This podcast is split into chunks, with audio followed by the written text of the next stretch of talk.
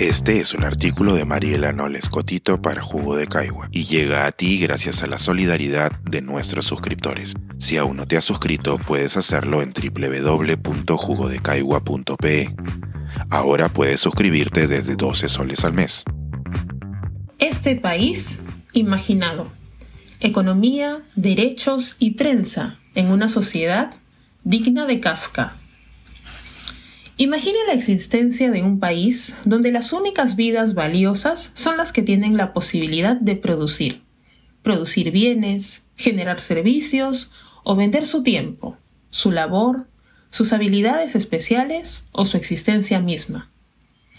En este país imaginado, los sujetos que no cumplen con esta característica pueden ser fácilmente descartados, sin consecuencias, pena o gloria. También desaparecidos, sin mayor sanción legal o moral. Los adultos mayores pueden ser abandonados a su suerte o encargados a instituciones públicas mal equipadas para el cuidado de personas, muchas de las cuales no se harán responsables de garantizar el mínimo nivel de salud o el respeto de su dignidad. Lo mismo ocurrirá con las personas privadas de libertad, la mayoría de ellas sin condena firme. Personas sobre las que pesarán estereotipos y cargas sociales asociadas a enemigos morales, independientemente del supuesto valor resocializador del internamiento penitenciario. En este país imaginado, algunos ciudadanos tienen todos los derechos y ninguna de las obligaciones. Otros tantos únicamente las cargas. Son los más. Algunas voces son más importantes o tienen el suficiente volumen para ser escuchadas. Otras, si logran escucharse, son rechazadas, cuestionadas o dadas por sospechosas, siempre consideradas fuera de lugar.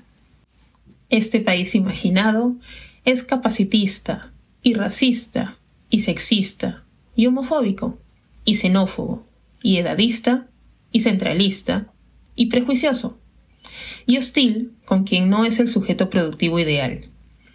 De todos los sujetos productivos, el que más se aproxima al ideal es el hombre blanco propietario heterosexual. Los otros sujetos productivos son un poco menos ideales, un poco menos sujetos. En este país imaginado, la ciudad capital es el centro del poder. Y las normas técnicas, regulaciones y políticas se hacen desde los escritorios y las y lógicas de sus funcionarios o servidores, forzando a muchos ciudadanos a la informalidad.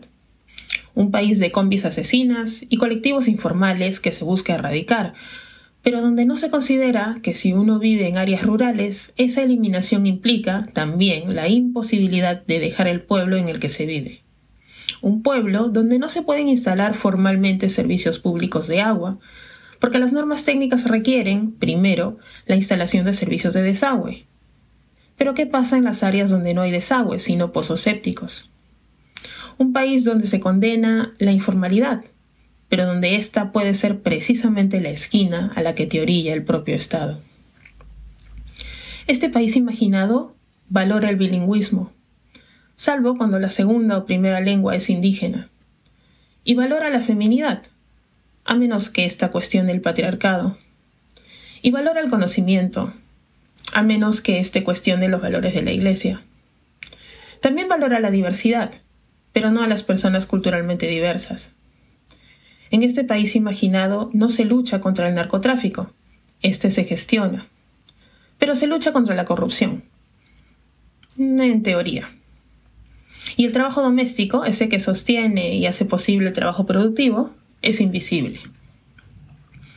Este país imaginado es un país de tesoros escondidos que nadie valora y de riquezas inmateriales difíciles de identificar por sus ciudadanos, o lo que es lo mismo, riquezas que no significan nada para sus ciudadanos.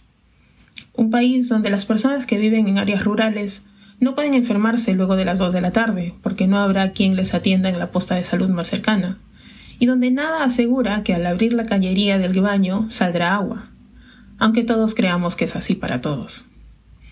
Un país del que algunos han dicho que es próxima potencia mundial. En este país imaginado, todos saben que existe una constitución, pero los ciudadanos no la leen y sus autoridades no la respetan.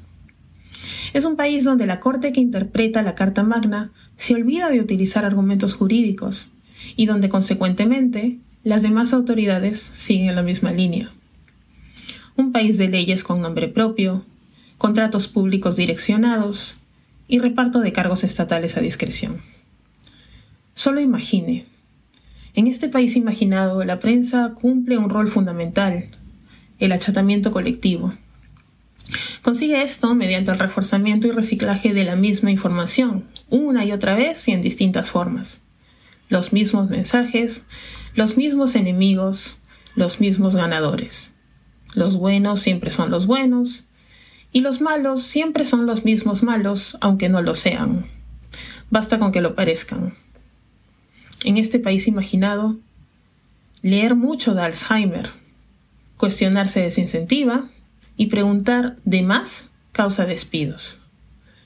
En este país imaginado se defiende férreamente la vida de los que no han nacido a costa de los ya nacidos.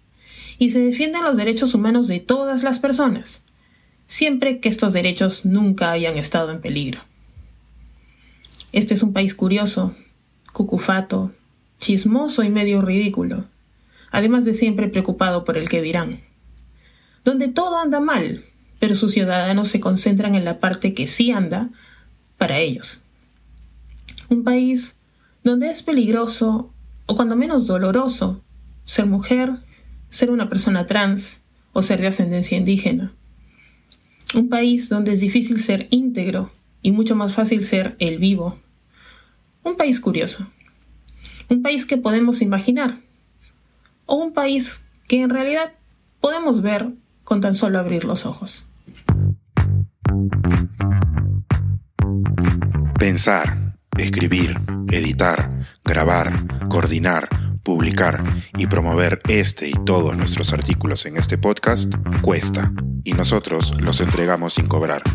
Contribuye en www.jugodecaigua.pe barra suscríbete y de paso envía como suscriptor nuestras reuniones editoriales.